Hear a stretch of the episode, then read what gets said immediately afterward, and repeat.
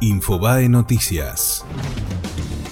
Se despertó el dólar y obligará al Banco Central a intervenir más fuerte. Ayer vendió más de 150 millones de dólares en el mercado de futuros, pero tendría que aumentar ese volumen ante el aumento de la demanda de los últimos días.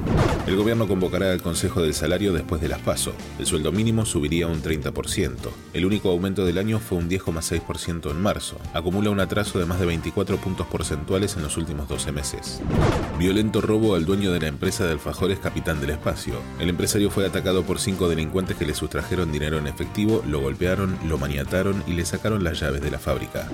Renunció el gobernador de Puerto Rico. Ricardo Rosselló anunció su dimisión tras dos años y medio en el poder luego de dos semanas de multitudinarias protestas por la filtración de un polémico chat con comentarios ofensivos hacia mujeres, homosexuales y víctimas del huracán María. La renuncia será efectiva a partir del 2 de agosto.